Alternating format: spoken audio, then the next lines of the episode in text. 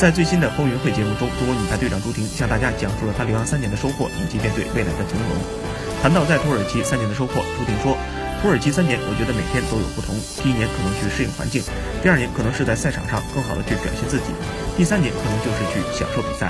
说到回国打球要选择的球队时，朱婷表示自己还没有确定。她说：“没有想过这件事情，因为没有时间去想，要去积极的恢复我的体力，恢复我的技术状态。”东京奥运会对于世界的殷切希望，他表示把自己所要做的工作很好的去完成，